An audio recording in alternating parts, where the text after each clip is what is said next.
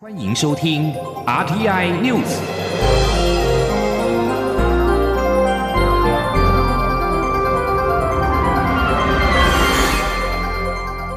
听众朋友您好，欢迎收听这节央广主播台提供给您的 RTI News，我是张顺祥。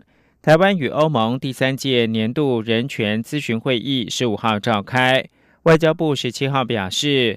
台欧盟再度确认双方坚守并且促进民主、人权以及法治等价值的共同承诺。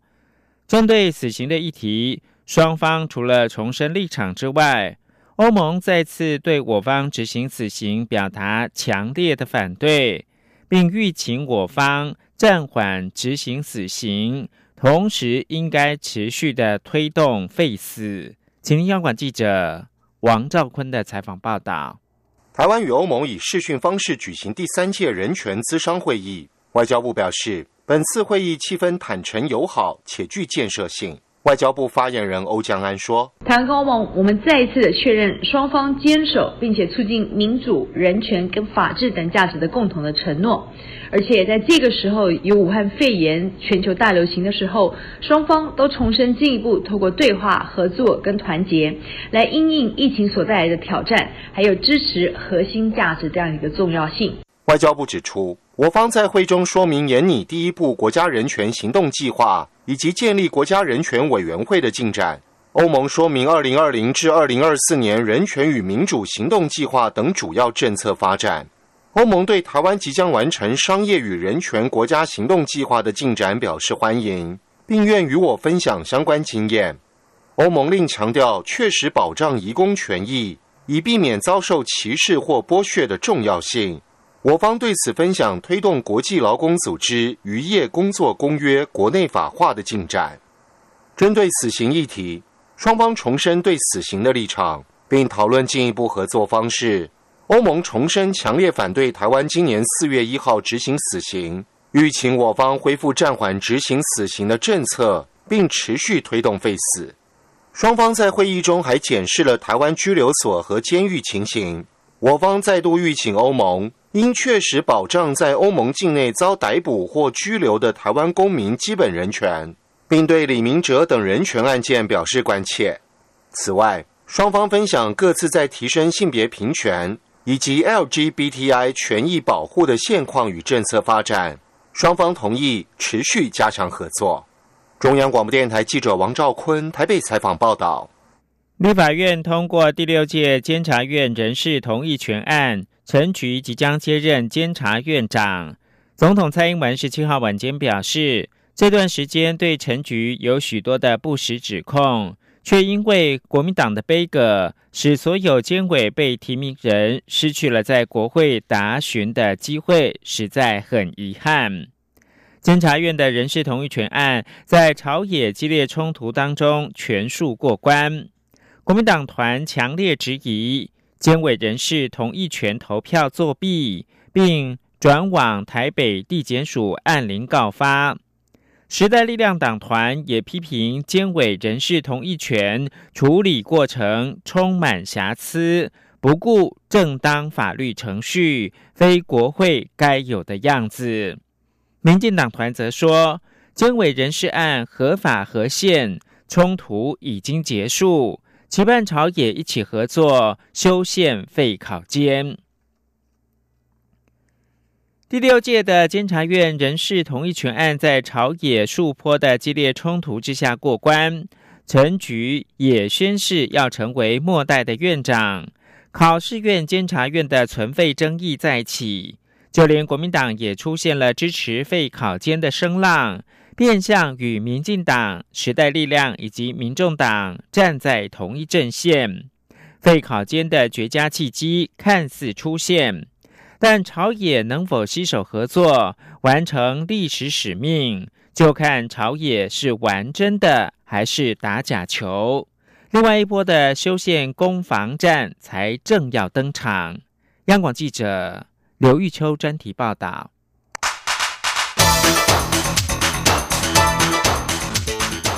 专题报道。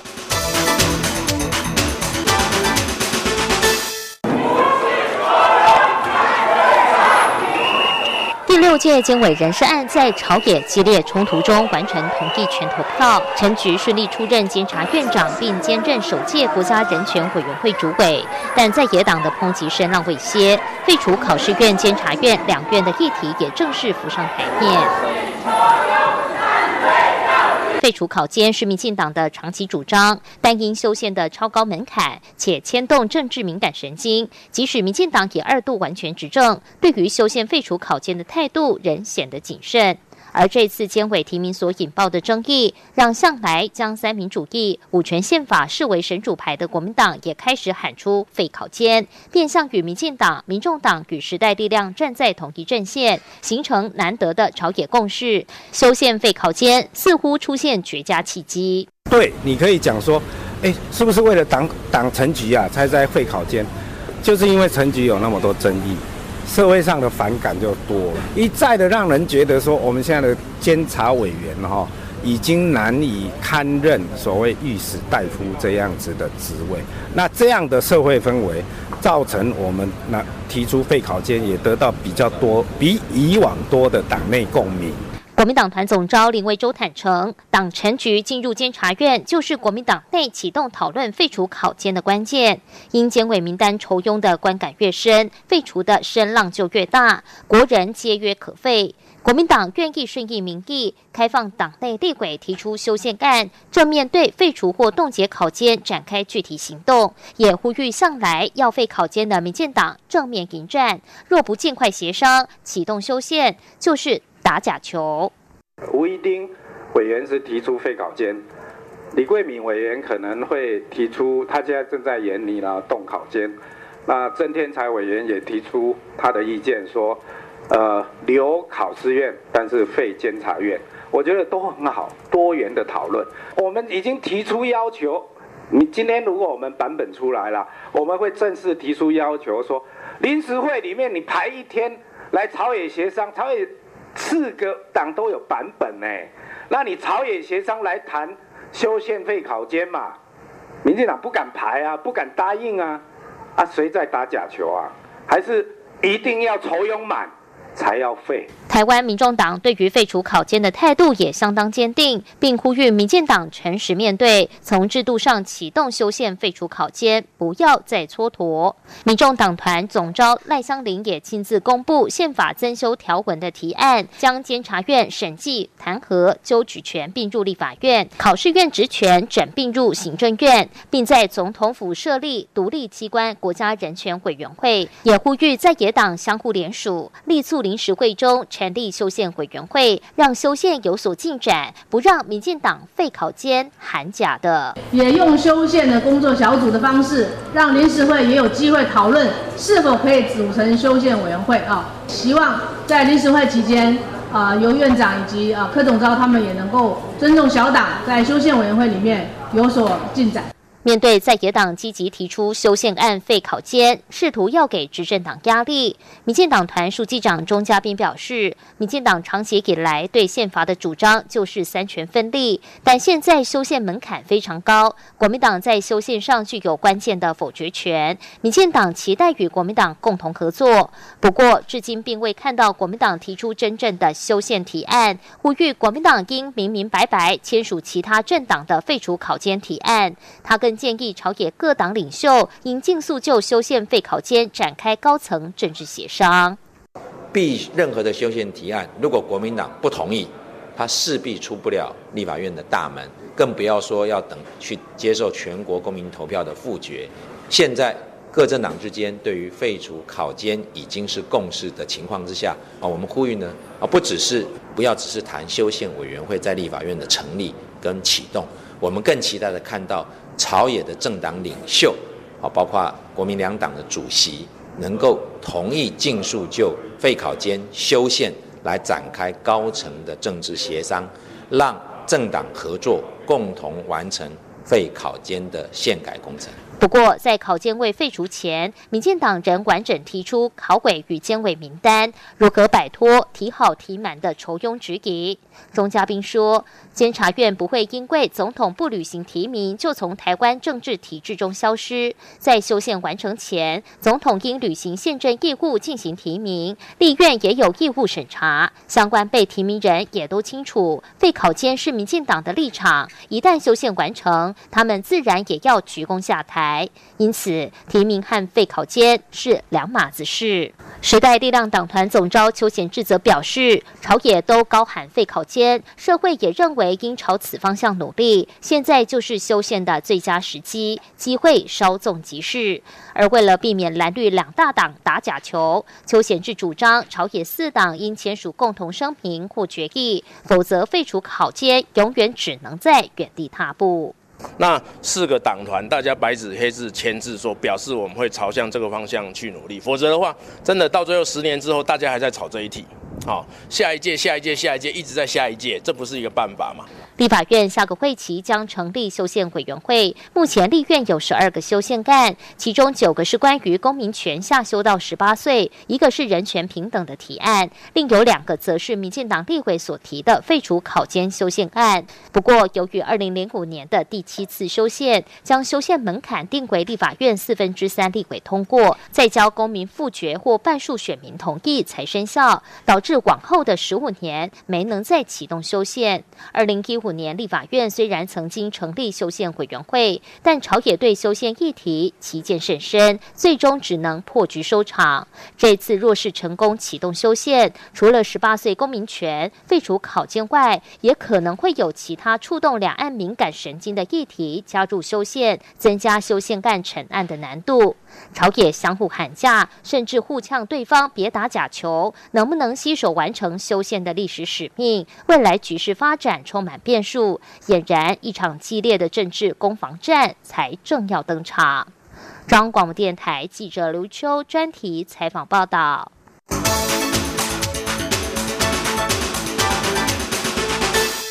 国际新闻。法国总理卡斯特克斯新上任就面对到退休、失业、经济等六大烫手山芋。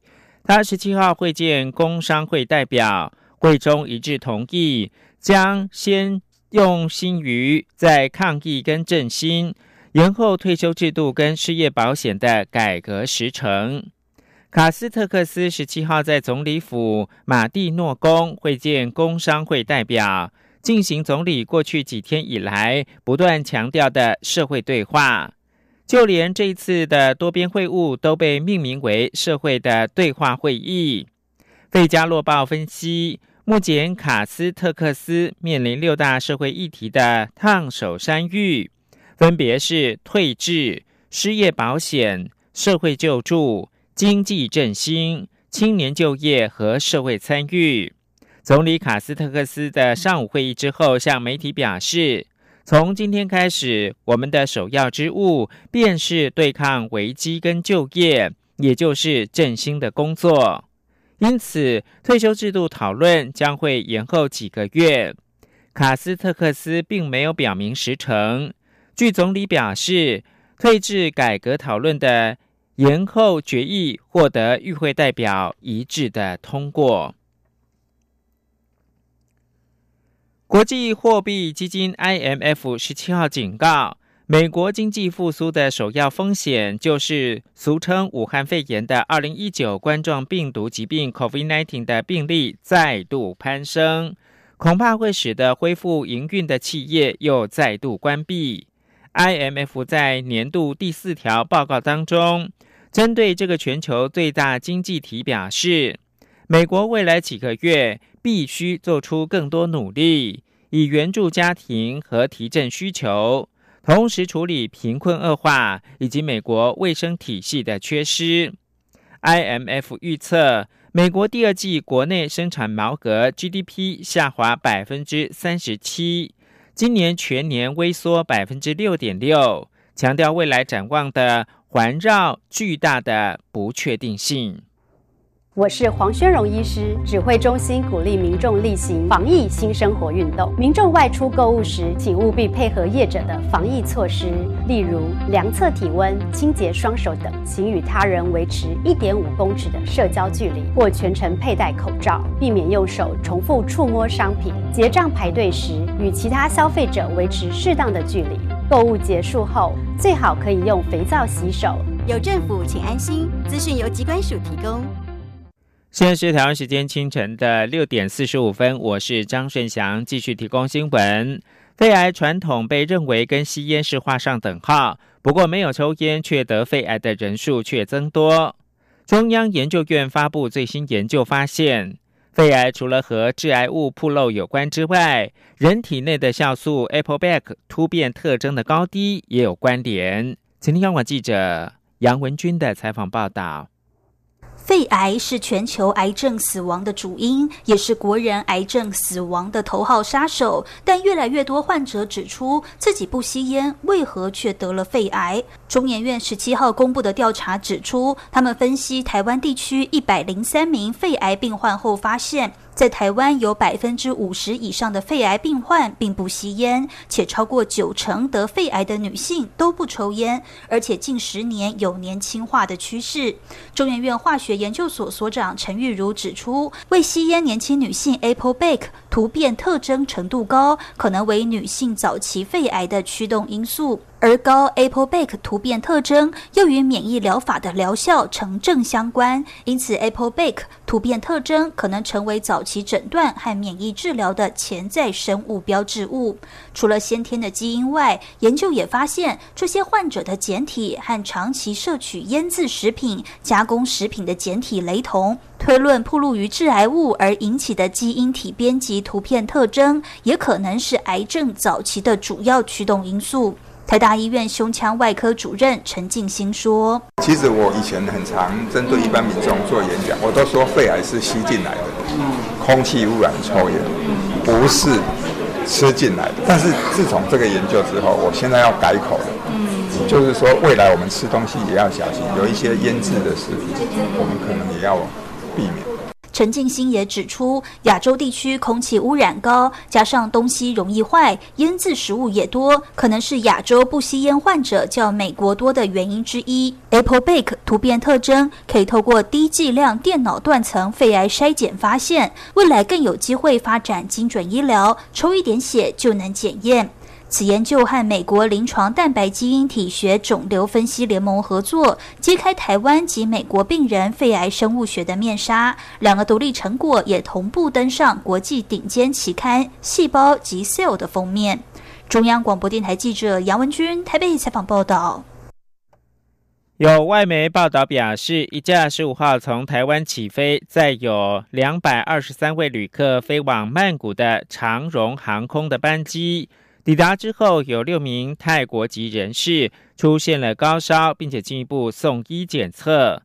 对此，中央流行疫情指挥中心发言人庄仁祥十七号表示，这六名泰籍人士不是转机的旅客，而是直接从台湾出发的旅客。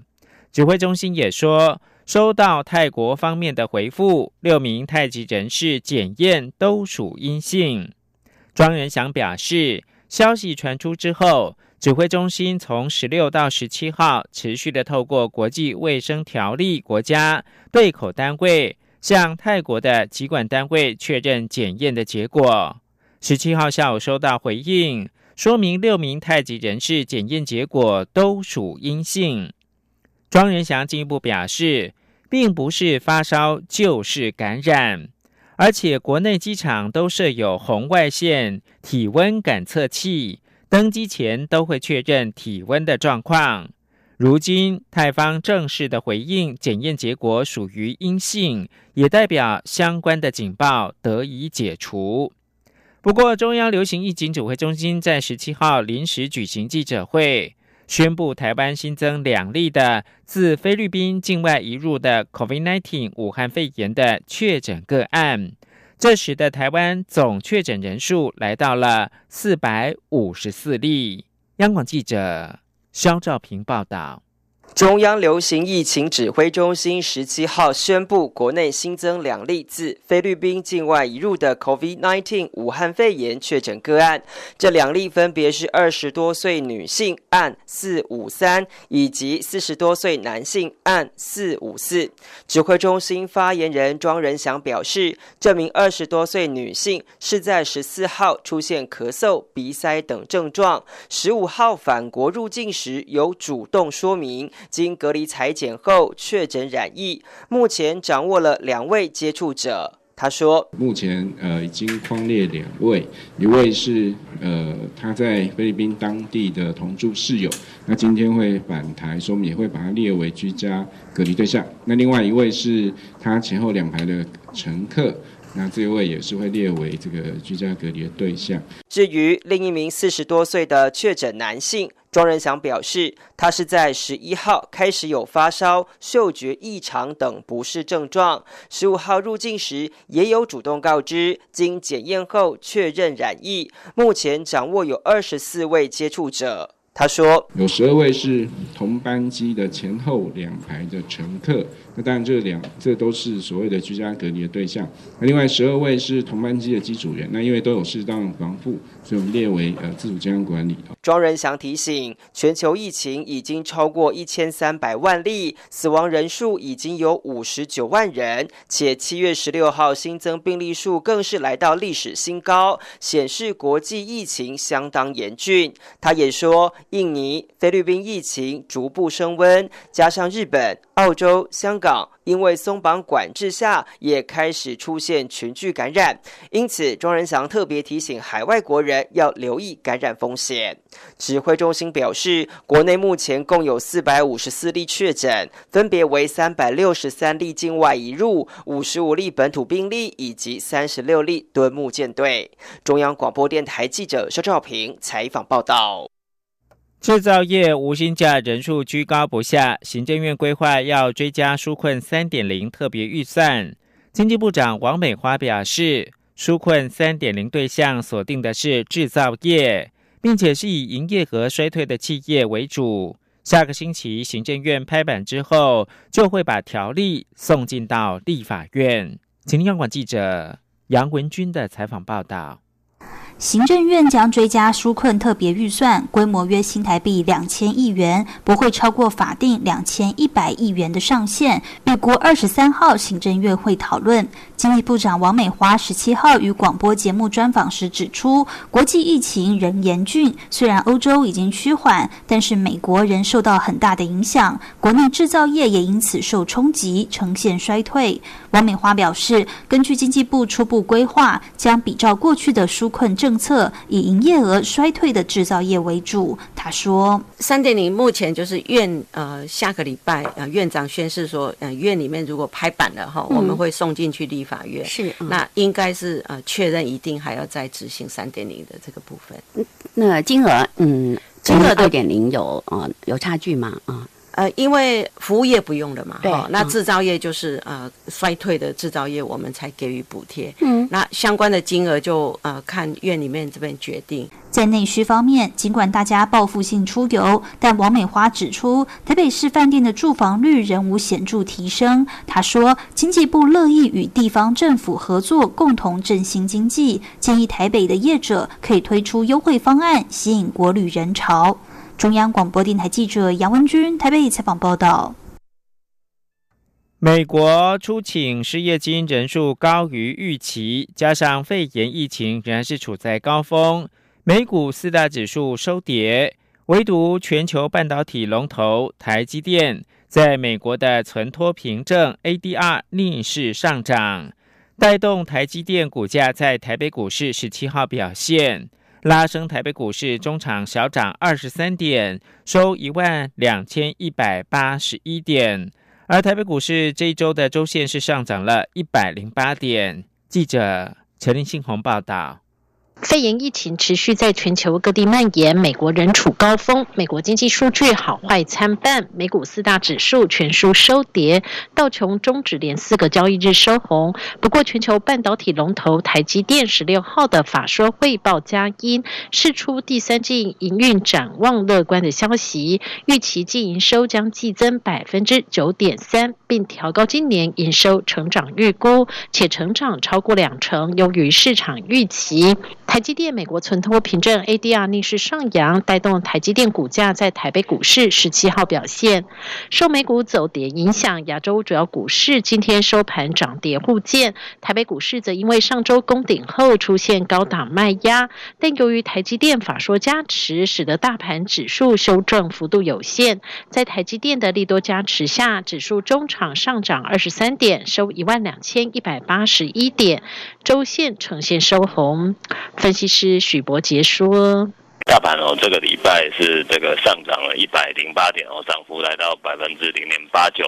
那不过这一周哦，这个大盘走的有些颠簸，虽然一度攻到了一万两千三百二十点哦，不过随后就开始出现这个高档的这个卖压，尤其是这个加权指数哦收红的这个同时，反观我们看到这个 OTC 的这个指数哦，在这个礼拜反而哦是这个大跌的这个百分之五点二哦，也就是说呢，OTC 是呈现这个喷出。后哦，这个急速拉回的这个走势，并且在今天的这个收盘也跌破了这个 OTC 的月线关卡一百六十五点的位置。汇市部分，新台币对美元汇价持续维持强势，这周变动不大，在二十九点五八至二十九点五九元上下波动。中央广播电台记者陈林信鸿报道。而经济数据好坏参半，美股多数是收高的。在美国公布经济数据好坏参半之下。华尔街股市今天多数是上涨的，本周走势是震荡。道琼工业指数中场下跌六十二点，或百分之零点二三，收在两万六千六百七十一点。标准普尔五百指数上涨九点，或百分之零点二八，收在三千两百二十四点。以科技股为主的纳斯达克指数上涨二十九点，或百分之零点二八，收在一万零五百零三点。另外，在油价的表现方面是下跌的，因为经济数据疲软以及迹象显示消费复复苏可能正在减缓。纽约市场西德州中级原油八月的期货价格下跌十六美分，收在每桶四十点五九美元。伦敦市场北海布伦特原油九月的期货价格下滑了二十三美分，收在每桶四十三点一四美元。接着看到的是国际的 COVID-19 的疫情。世界卫生组织 WHO 十七号表示，遭到 COVID-19 重创的巴西已经进入到疫情稳定期，促巴西把握机会将感染的情形压低。WHO 突发卫生事件执行主任莱恩在视讯会议上面表示，巴西染疫越来越快的情形不再复见。已经处于高峰的稳定期，强调巴西现在有机会能够把疫情降缓下来。巴西是目前全球疫情第二严重的国家，仅次于美国。根据巴西的官方数据，巴西的 COVID-19 总病例数已经超过了两百万例，病死人数将近七万七千人。另外，在美国，十七号通报新增两万七。两千零四十五起的 COVID-19 确诊的病例，病死人数增加了九百二十六人。美国目前确定感染总人数是三百五十五万五千八百七十七人，病死总人数达到十三万七千八百六十四人。而在日本方面，JR 东海公司表示。有一名二十多岁的东海到新干线车内的贩售女员工感染了 COVID-19，因为她跟乘客接触的时间短，所以没有与他密切的接触者。另外，在英国，首相强生十七号表示，将在本月举行一系列实验性的赛事，之后可能在十月让运动迷重返到体育场。英国为了对抗 COVID-19 的疫情，采取了社交距离的措施，包括了从三月开始禁止群众集会，但是强生已经宣布，政府正着手让观众回到体育场。以上新闻由张顺祥编辑播报，这里是中央广播电台。